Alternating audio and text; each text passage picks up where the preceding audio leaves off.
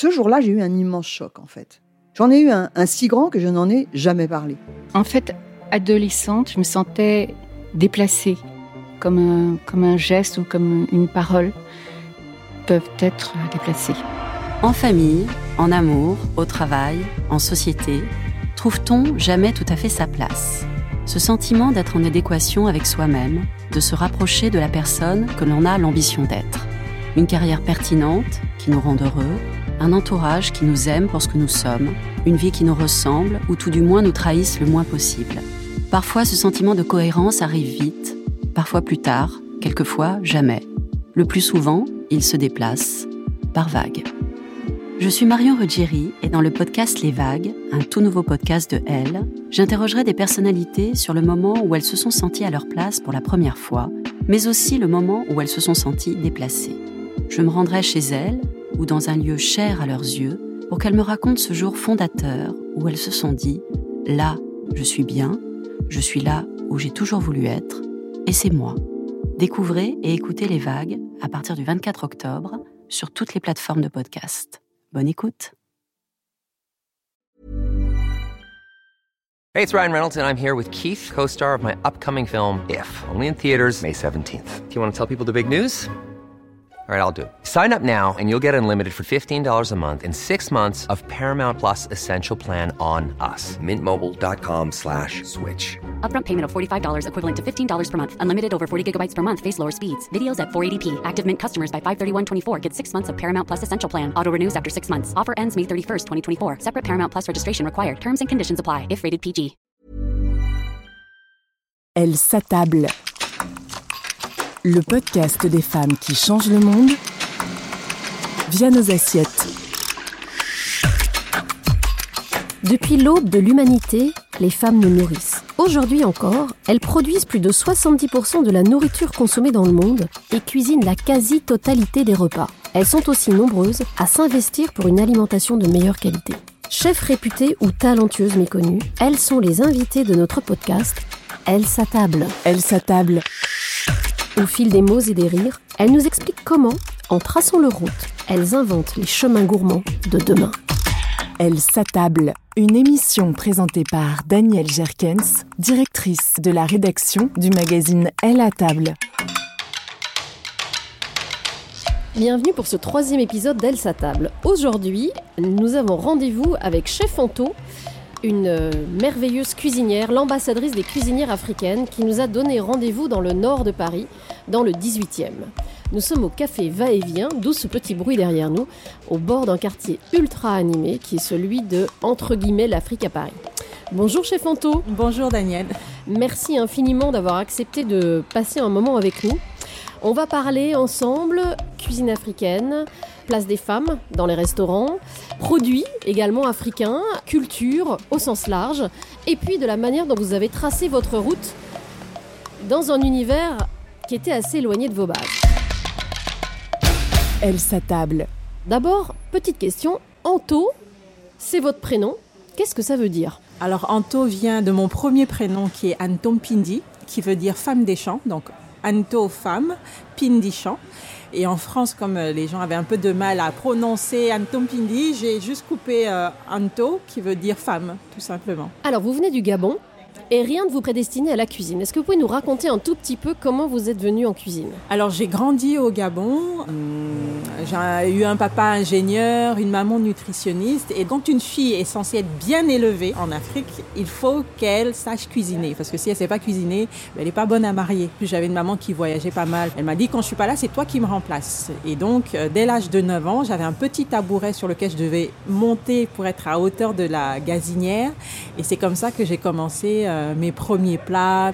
Donc au début, je pensais pas que c'était euh, une passion, mais en grandissant, je me suis rendu compte que c'était un lieu que j'affectionnais particulièrement. Vous m'aviez raconté, quand on a préparé cette émission, quand vous étiez enfant, on mangeait beaucoup de cuisine gabonaise chez vous, mais également de la cuisine, euh, on va dire peut-être française, et que votre mère était déjà passionnée de cuisine et avait énormément de livres de cuisine. Exactement, maman, elle avait toute une collection et je me rappelle le premier livre qu'elle m'a donné s'appelle La cuisine au pays du soleil. Alors c'était marrant parce que c'était des livres sans images, donc il fallait être très imaginatif, contrairement aujourd'hui on peut voir à quoi ça ressemble et le résultat vous saviez pas si vous aviez réussi ou pas. Et donc, euh, c'est avec ça, justement, j'ai appris à faire des quiches lorraines, les premiers gâteaux. Alors, les gâteaux, c'était, voilà, le marbré, cake au citron, ce genre de choses. Et j'ai été étonnée, d'ailleurs, quand je suis arrivée en école de cuisine en France, de savoir que je savais faire une pâte brisée, contrairement à d'autres collègues qui l'achetaient déjà toute faite. Vous arrivez en France un peu par hasard aussi, parce qu'on vous destine à une fac de lettres, Oui, grosso modo. D'ailleurs, vous commencez. Et vous nous avez expliqué que finalement, vous aviez développé déjà un, petit business de cuisine assez jeune. Lorsque j'étais en quatrième, je faisais des muffins, des madeleines. J'avais une grosse boîte euh, hermétique et je les vendais dans ma classe. Donc on m'appelait Maman Gâteau. Au final, en terminale, je vendais dans tout le lycée, je vendais dans mon quartier quand des gens faisaient des mariages. Alors papa, lui, ça ne le gênait pas, tant que j'avais de bonnes notes.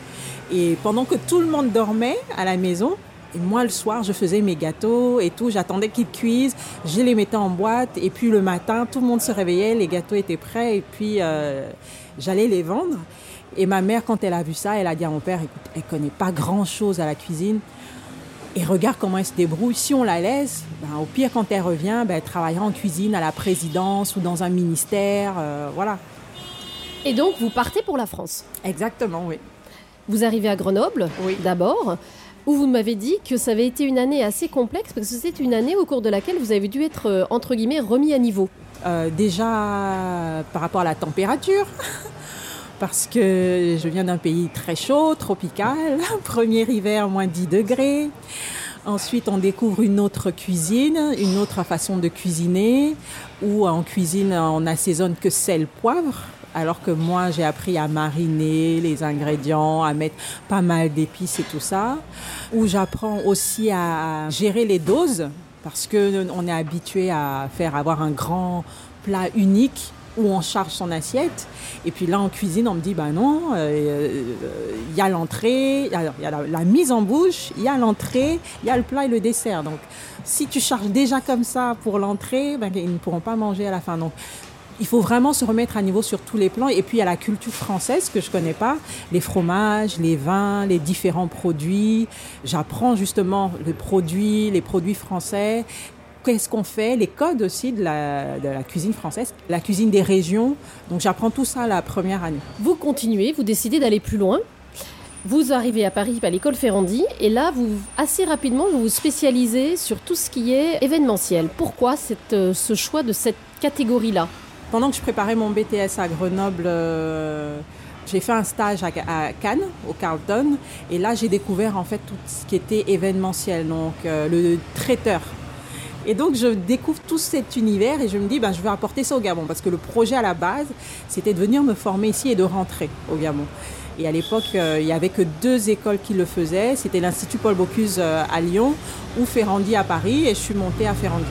Très vite, vous trouvez votre voie dans l'événementiel. À la fin des études, vous repartez au Gabon, mais ça ne marche pas. Non, j'étais très déçue parce que ça faisait huit ans que je n'étais pas rentrée. Parce que je suis arrivée en 2002, je repars en 2010. Pendant huit ans, j'ai pas vu la famille, j'ai pas vu les parents. Et je me rends compte que les mentalités n'ont pas vraiment évolué parce que quand je cherche du travail, on me dit bah non, ça sert à rien de déposer votre CV, on veut pas de femmes à ce poste parce que les femmes c'est bien pour cuisiner à la maison. Je dis, mais regardez mon CV, regardez à qui j'ai travaillé, euh, je parle même anglais. Et il me disait, ben, en fait, ça n'intéresse pas, nous, on ne veut pas de femmes. Je me dis, bon, c'est pas grave, je vais emprunter et ouvrir mon propre établissement. Et là, je découvre que les banques en Afrique ne prêtent pas pour ouvrir un restaurant. Et donc, je reviens en France un peu à contre-coeur parce que je me rends compte que pendant huit ans, euh, où j'ai quand même fait certains sacrifices, parce que le but c'était de rentrer, de participer à la construction du pays, mais en fait, je ne peux pas faire ce que je veux euh, là-bas parce que les, les mentalités n'ont pas encore évolué. Donc vous revenez en France Oui. et vous découvrez assez vite qu'il y a un créneau Oui. qui est celui de la cuisine africaine. Parce qu'en France, il y a une communauté africaine très importante. Il y a des restaurants africains en France, mais il y a finalement assez peu de restaurants ou de cours de cuisine qui permettent aux Européens, aux Français, de découvrir ce que peut être la cuisine africaine ou les cuisines africaines. On en parlera parce que ça, c'est une vraie question. Mais c'est exactement ça. En fait, en travaillant chez des traiteurs, et c'était des gros traiteurs euh, comme le nôtre, Potel et Chabot, Butard et Messot, qui sont quand même des, traiteurs parisiens qui sont très connus, il y a ce qu'on appelle la Bible. Et la Bible, c'est en fait un gros document où vous avez euh, toutes les pièces, cocktails, plats qui sont référencés. Et quand un commercial veut faire une commande ou proposer quelque chose à un client, il regarde dans la Bible. Et très souvent, quand on regardait dans la Bible, au niveau de l'Afrique, vous aviez Afrique du Nord, mais quand c'était Afrique subsaharienne, au niveau des desserts, ils s'en sortaient parce qu'on partage énormément de produits avec les Antilles. Mais au niveau du salé, en fait, ils inventaient des plats. Et à chaque fois, je disais, mais ça, c'est pas africain, qui vous a dit? Mais ils sortaient des choses, je disais, mais comment. euh, Totalement fantaisiste. Ah oui, oui, exactement. Et ils disaient, mais en fait, on connaît pas. On connaît pas. Et c'est là que je me rends compte qu'il y a vraiment une méconnaissance au niveau de nos produits. Et je me dis, ben, je vais utiliser les connaissances que j'ai et ce que j'ai appris à l'école. Je vais associer les deux pour pouvoir offrir justement aux gens qui veulent connaître ça, quand il y a une demande, pouvoir leur proposer ce, ce type de service. Le plat du jour aujourd'hui, c'est euh, une souris d'agneau avec une sauce sakasaka et des frites de chikwang. Alors mes plats préférés c'est le saka saka. Le poulet DG, j'aime trop ça. C'est un plat avec des feuilles de manioc. euh, J'aime aussi ce qu'on appelle chez nous le moussaka. Il est comment le piment? Ça pique, hein? Pour moi, c'est la cuisine, euh, une cuisine très savoureuse. Et voilà, quand vous faites la fête, hein, c'est festif, c'est une cuisine festive aussi. Pour moi, c'est la meilleure cuisine au monde. On va quand même remettre un tout petit peu en contexte. hein. L'Afrique, c'est une soixantaine de pays. C'est 30 millions de kilomètres carrés, c'est-à-dire trois fois la surface de l'Europe tout entière. C'est quand même plus de deux, deux fois la population européenne. Et dans l'absolu, il n'y a pas grand-chose de commun entre la gastronomie marocaine et celle qui est peut-être pratiquée au Zimbabwe. Pourquoi y a-t-il cette espèce de simplification sur la cuisine africaine? Au début, les gens ne s'y intéressaient pas vraiment. Et puis, au début, les gens ont eu l'impression que c'était souvent les mêmes plats. Pourquoi? Parce que souvent, dans les restaurants euh, et même chez les traiteurs, quand il y avait le plongeur, il était souvent d'Afrique de l'Ouest. Et souvent, il ramenait la nourriture de sa femme. Et c'était quoi? C'était le tchéboudienne, c'était le yassa, c'était le mafé. Et donc, les gens se sont dit, il n'y a que ça. euh, L'Afrique, c'est ça. Exactement. Et d'ailleurs, je déchire, vous demandez à n'importe qui un plat d'Afrique, c'est le top 3. Et puis donc, je pense qu'il y a eu des côtés des Africains un peu de paresse, où ils n'ont pas voulu... euh, Une forme de facilité. Voilà, c'est autant proposer ça. Et puis du côté des autres, ils ont, ils ont toujours vu ça, donc ils se sont dit, ben, c'est que ça, et donc c'est la cuisine euh, africaine, quoi. Vous nous disiez aussi, lorsqu'on a préparé cet entretien, qu'il y avait peut-être quelque chose euh, qui euh, bloquait un peu, notamment les, les Européens ou les Français, qui est que la préparation des plats est complètement différente et la présentation aussi est complètement différente. Exactement. Alors moi, je l'ai su, je, enfin, je m'en suis vraiment rendu compte, d'abord en faisant l'école, et ensuite parce que j'ai épousé un Français. Et quand je cuisinais, euh, souvent il me disait « Ah, ça sent trop fort !» Je disais « Mais tu rigoles ou quoi? Le Munster, ça sent trop fort aussi, mais on fait pas... euh, Et on en parle du Livaro. Euh, des fois, il me disait oui, mais euh, ça, qu'est-ce qu'il y a dedans? Enfin, il regardait souvent des certains plats de façon horrifiée parce qu'il ne savait pas trop ce qu'il y avait dedans. Et moi, je me suis amusée même à aller sur des sites comme TripAdvisor ou La Fourchette et à regarder les commentaires aussi des, des restaurants africains. Et souvent, ce sont les remarques qui ressortent. C'est que quand les gens ne connaissent pas un plat, ils voient un produit, ils Ils peuvent pas l'identifier. Ils peuvent pas l'identifier. Il y a beaucoup de plats en sauce, on ne sait pas trop c'est quelle viande. Donc, mais après, je comprends que la cuisine euh, ici a un autre langage. Et c'est vrai que souvent j'ai des confrères chefs qui disent oui, pourquoi c'est toujours à nous de faire l'effort de pouvoir travailler nos produits. Et je leur ai dit, vous savez, si vous allez en Chine et que vous voulez parler un chinois, il faut parler sa langue. Vous pouvez pas lui dire, moi, je parle wolof. Je vais vas apprendre wolof. Exactement. Vous pouvez pas lui imposer quelque chose alors que vous êtes chez lui. Si vous voulez qu'il comprenne ce que vous voulez lui dire, il faut faire l'effort de parler son langage. Et c'est là que je me suis dit, il y a un défaut de langage, parce qu'on veut proposer quelque chose, mais ceux avec qui on veut s'adresser comprennent autre chose. Donc il, faut, il va falloir en fait leur proposer la même chose, mais présentée de façon différente. Euh, le défi surtout, c'est de pouvoir garder le même goût, mais de travailler la présentation. C'est-à-dire, si je dis que c'est un mafé, il faudrait que n'importe qui, quand il goûte, dise oui, exactement, j'ai le goût du mafé, mais visuellement, Ça ne ressemble pas au mafia. Et alors, est-ce qu'ils ont été apprivoisés? Est-ce que ça a marché? Est-ce que ça marche aujourd'hui d'être traiteur ou consultante justement dans l'univers au sens large des cuisines africaines? Bien sûr que ça marche. Moi, j'ai commencé en plus en tant que chef à domicile. Et chef à domicile, euh, ça m'a beaucoup aidé parce que je pouvais vraiment, j'étais vraiment dans l'intimité des clients. J'étais là que pour eux et je pouvais leur poser des questions euh, déjà en amont, savoir ce qu'ils aiment, ce qu'ils n'aiment pas. Des fois, tout de suite, ah non, mais nous, on n'aime pas trop le piquant. Donc, c'était pour leur dire, mais vous savez, il n'y a pas que du piment chez nous. En plus, on peut mettre le piment à côté. Et en plus, il y a différents types de piments qu'on peut utiliser. Donc, c'était, il y a vraiment une démarche pédagogique. Et je suis très contente quand à la fin, ils me disent, en fait, nous avez donné envie d'aller là-bas pour vraiment découvrir. Hmm. Vous êtes femme, oui. vous êtes noire. Oui. Est-ce que ça a été compliqué à, dans votre parcours, notamment dans les cuisines, d'être femme et noire Alors, à moins que je sois naïve, je ne me suis jamais sentie attaquée, en tout cas au niveau de ma couleur de peau en cuisine. J'ai eu la chance d'avoir des super maîtres de stage et aussi là où j'ai travaillé, des patrons qui étaient vraiment super. Et puis souvent, c'était il faut taper dedans. Par contre, en tant que femme, c'était pas facile parce que dès qu'on était un peu énervé, ça y est, t'as tes règles. c'était ce genre de réflexion. Ou euh, dès qu'on voulait porter des choses un peu lourdes, ben non, c'est pas pour les gonzesses ça. Et donc il y avait toujours ces, ces, remarques un peu euh, misogynes. mais je disais que le fait d'être femme, je l'ai beaucoup plus ressenti quand je suis rentrée au Gabon. Côté produits, dans les produits vraiment issus de l'Afrique, parce que l'Afrique est un continent de mélange, un continent euh, de brassage, il y a énormément de brassage de population, un continent dans lequel beaucoup de produits sont arrivés depuis très longtemps, notamment par l'Est, euh, depuis l'Asie.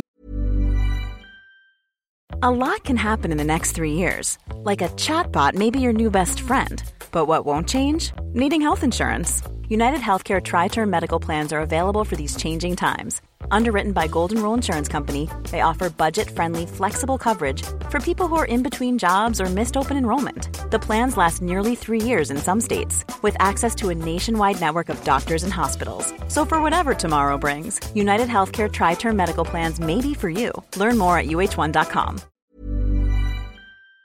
depuis le Moyen-Orient.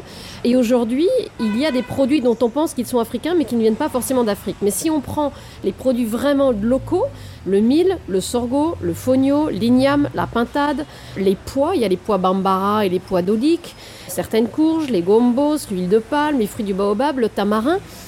En fait, il y a une multitude de produits qu'on ne connaît pas, ou peu, en dehors du continent africain. Est-ce que vous voyez également un intérêt grandir vis-à-vis de ces produits Et est-ce que vous pensez que ce sont des produits qui sont potentiellement des solutions aussi pour nourrir le monde demain? Exactement. Il n'y a qu'à voir nos céréales. Euh, vous parliez du fognon, euh, le fognon, le mil, le sorgho, qui sont des smart food. Donc smart food, aliments intelligents, parce qu'ils sont bons pour l'homme, donc à cause de leur valeur nutritionnelle. Ils sont bons pour la planète. Euh, ce sont des, plantes qui poussent dans des zones semi-arides et donc qui n'ont pas besoin de beaucoup d'eau pour pouvoir pousser comme il faut. Et bon pour le producteur parce que ce sont des plantes à fort rendement. Ce sont des plantes qui rentrent vraiment dans ces catégories-là et qui ont leur place et qui demain peuvent aider justement à, être des solutions, en tout cas pour la planète. Il y a le, le niébé qu'on appelle le haricot magique. L'Afrique est l'un des plus gros producteurs de niébé euh, au monde. Euh, je me rappelle que ma maman, nutritionniste, quand les femmes n'arrivaient pas parce qu'elles n'avaient pas assez de moyens à donner de la viande à leurs enfants, elle leur donnait des, faisait des recettes à base de niébé parce que c'est riche en protéines et ça remplace très bien la viande. Et encore en Afrique, nous avons cette notion de alicament, l'aliment qui soigne. Parce que tout le monde n'a pas les moyens d'aller à l'hôpital. Et donc, avant d'aller à l'hôpital, souvent quand il y va, c'est vraiment, j'ai tout essayé et ça n'a pas marché. tout donné. Donc, et là... si, peut-être que le, la médecine du blanc va me sauver, mais là, j'ai tout essayé, ça n'a pas marché. Et c'est souvent avec euh, les aliments. Là où euh, en Occident les gens veulent revenir à ce, ce, ce mode de consommation, nous on l'a encore. Et c'est pour ça que j'encourage souvent les gens qui sont là-bas. Il faut continuer, il faut écrire parce que nos cultures sont encore trop orales. Il faut écrire pour que tout ce savoir-là ne se perde pas. Vous êtes aujourd'hui une forme d'ambassadrice des cuisines africaines. Comment est-ce qu'on parvient à cela? Je m'explique. Vous travaillez euh, comme directrice artistique pour un magazine et un site qui s'appelle Afro Cooking.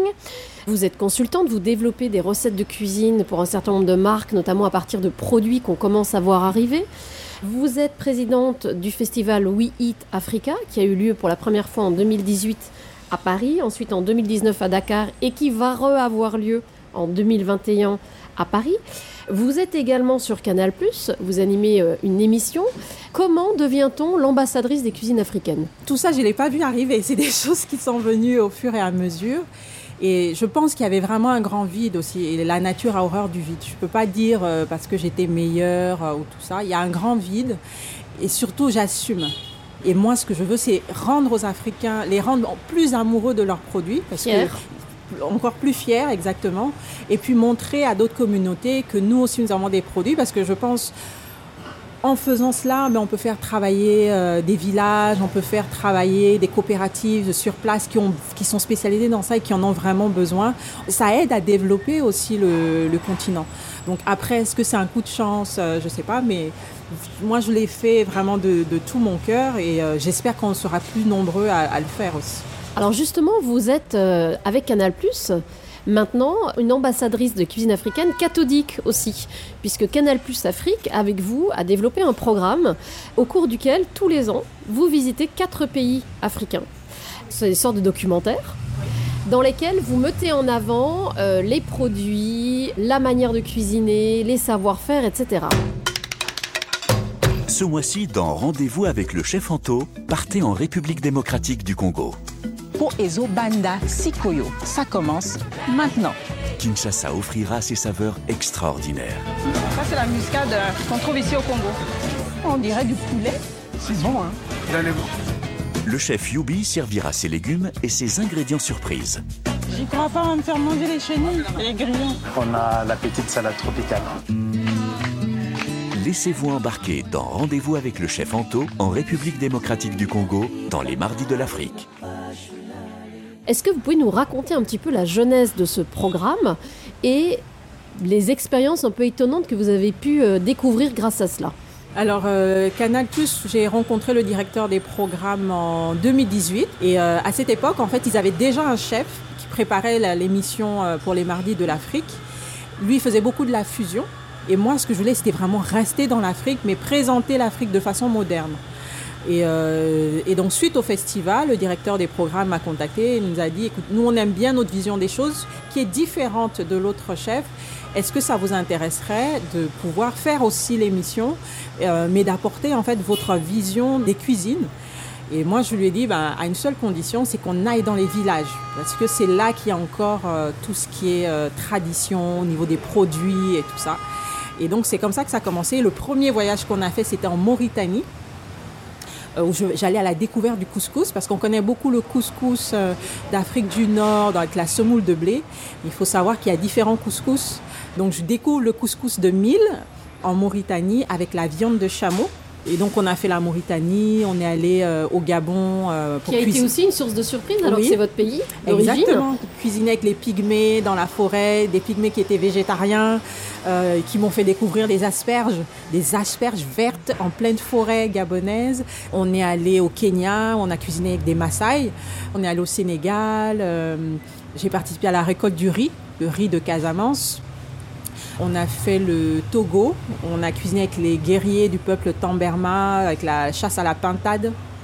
Et puis la, République démocratique du Congo, où euh, j'ai découvert les makelele, qui sont les grillons, les mbinzo, qui sont les, chenilles, et puis euh, un crocodile qu'ils ont. Alors il faut vraiment la défense des animaux, il faut même pas y penser, parce qu'ils ont apporté le crocodile vivant, ils l'ont tué devant moi, dépecé, ils l'ont cuisiné. Euh, par contre, c'était très. Bon, à l'heure des charges, il y a énormément de crocodiles, c'est même parfois dangereux.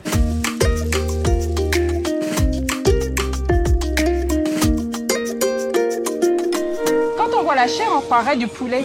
Ouais, mais au goût au goût, ça ressemble au poisson. Oui, ça, ressemble totalement du poisson. Au début, quand on le voit couper enfin, la tête du crocodile, on se dit le chef c'est un sanguinaire, mais en fait, on voit aussi tout l'amour qu'il euh, porte à la viande qu'il a tuée, comment il le prépare avec soin, comment il s'apprête à faire plaisir aussi aux clients.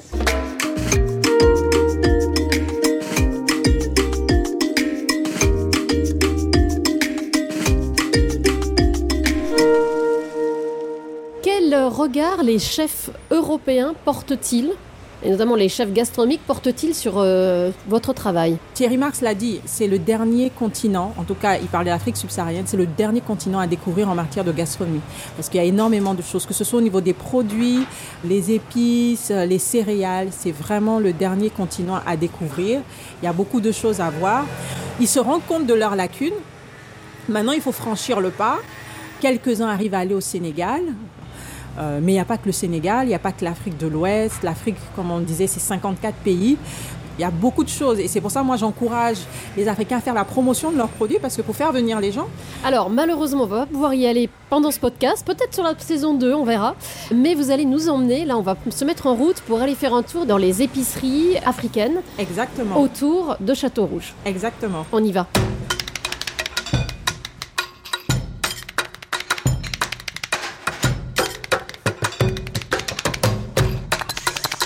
Elle s'attable. Voilà, nous arrivons rue des Poissonniers, dans donc, le quartier qui se trouve tout près de Château-Rouge, devant une euh, épicerie qui s'appelle Pro Exocom. Gros demi de gros détails, ils font tout.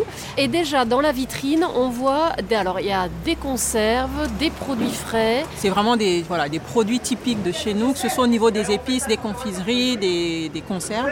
Et ça, c'est une épicerie euh, qui est tenue par euh, des Camerounais. D'accord. Alors on y va. Oui. Ça sent bon. Alors devant nous, donc des tas d'étagères remplies de paquets et également des produits frais. Ça sent assez fort. C'est quoi? C'est du poisson euh, séché, l'odeur qu'on a? Alors, il y a le poisson séché, donc vous avez euh, salé, vous avez fumé aussi, parce qu'il faut savoir que les modes de conservation, donc euh, c'est souvent la salaison, le fumage, le séchage. Alors il y a le problème de la conservation, mais il y a aussi le goût. Ah oui, euh, totalement. Totalement. Déjà, le fumé, euh, ça donne vraiment ce goût euh, à la sauce et tout ça. Et c'est pour ça, honnêtement, moi, j'ai du mal avec les poissons fumés en France parce que je trouve que ce n'est pas assez fumé. J'ai connu le poisson fumé qui est très, très- qui est vraiment concentré euh, Et très sec. et très sec. Et quand on le, euh, le cuisine, ben, justement, on a une saveur particulière. Là, on est dans le rayon des racines. Là, vous avez patate douce. Oui. Qui est une patate douce violette, Là, c'est patate douce blanche.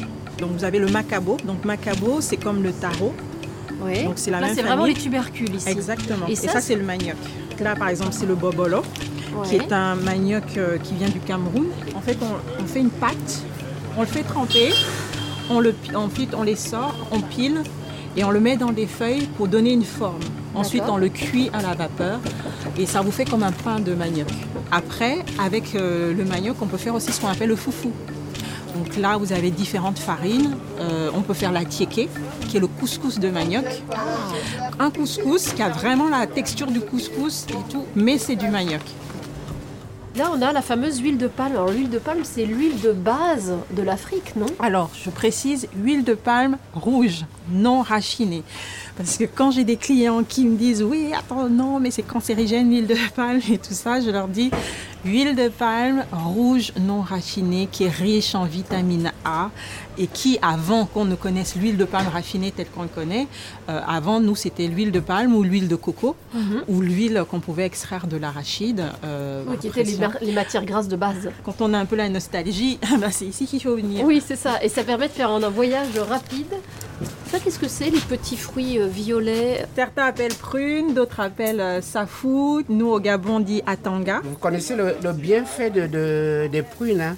Euh, c'est voilà, ce, ce fruit violet qui a un petit, léger petit goût d'avocat. Ah, ça ressemble effectivement à l'avocat Oui. à l'intérieur. On peut faire de l'huile et du beurre avec. Et alors là, là, on a le produit mythique africain. Le produit sans lequel on ne fait rien. Ah non, je suis pas d'accord. Non, euh, alors, je suis d'accord avec vous, sauf que je me rends compte qu'il y a quand même énormément de cuisiniers et de cuisinières en Afrique, Oui. y compris à la maison, qui en mettent dans tout.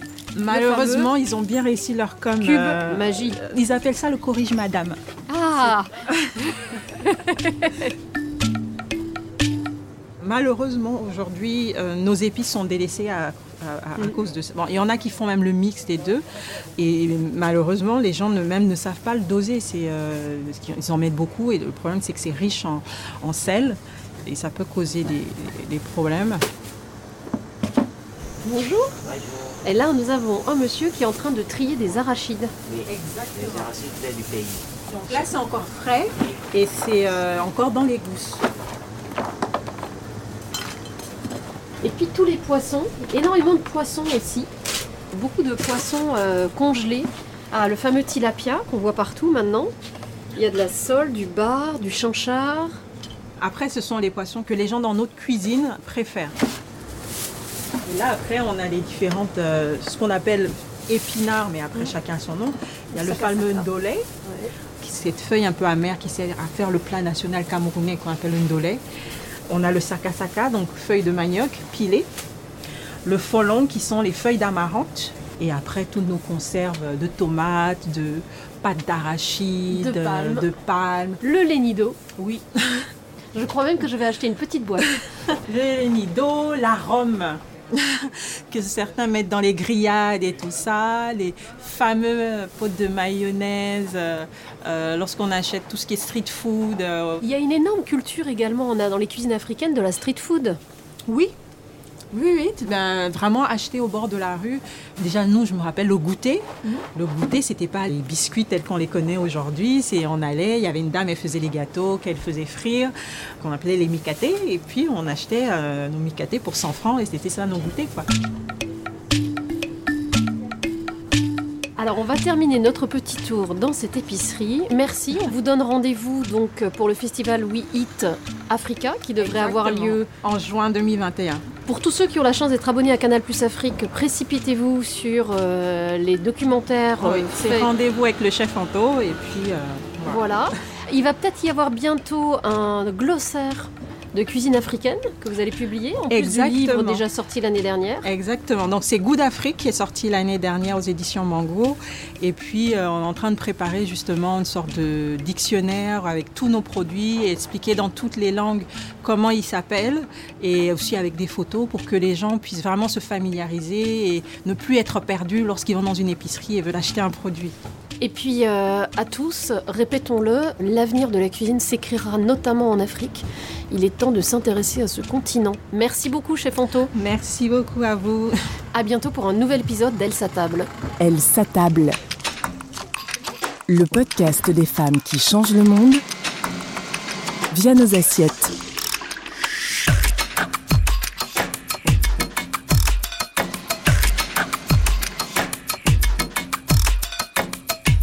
Elle s'attable en podcast sur toutes les plateformes de streaming.